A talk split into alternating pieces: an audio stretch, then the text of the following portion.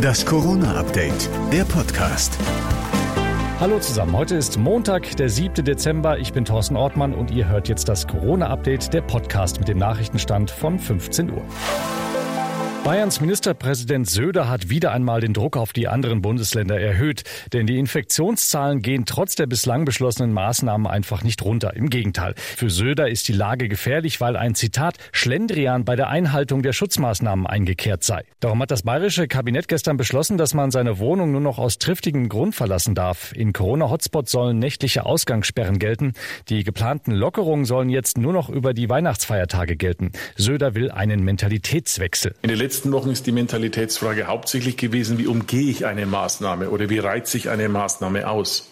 Wir sollten jetzt umgekehrt daran arbeiten, wie verbessere ich die Situation. Der bayerische Ministerpräsident ist sich sicher, dass sich die Kanzlerin und ihre Ministerpräsidenten noch vor Weihnachten per Videoschalte zusammensetzen werden, um über schärfere Maßnahmen zu diskutieren. Besonders in den Hotspots mit einer Inzidenz über 200. In NRW würde das Hagen, den Kreis Lippe, Wuppertal und Duisburg betreffen.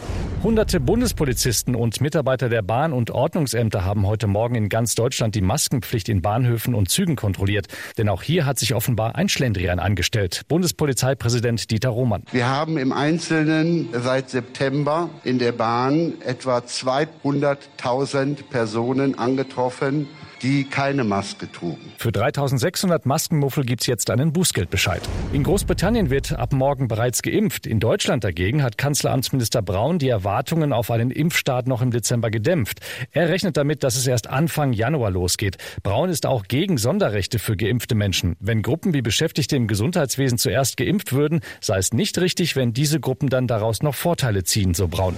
Läuft gerade nicht bei Donald Trump. Nicht nur, dass sein persönlicher Anwalt Rudy Giuliani ein Wahlbetrug Betrugsprozess nach dem anderen verliert. Jetzt fällt er auch noch einige Zeit komplett aus, denn Giuliani hat Corona. Trump hat ihm bereits Genesungswünsche überbracht, natürlich per Twitter. Das war das Corona-Update vom 7. Dezember und noch mehr Hintergründe zum Thema hört ihr in unserem Podcast Corona und jetzt überall, wo es Podcasts gibt.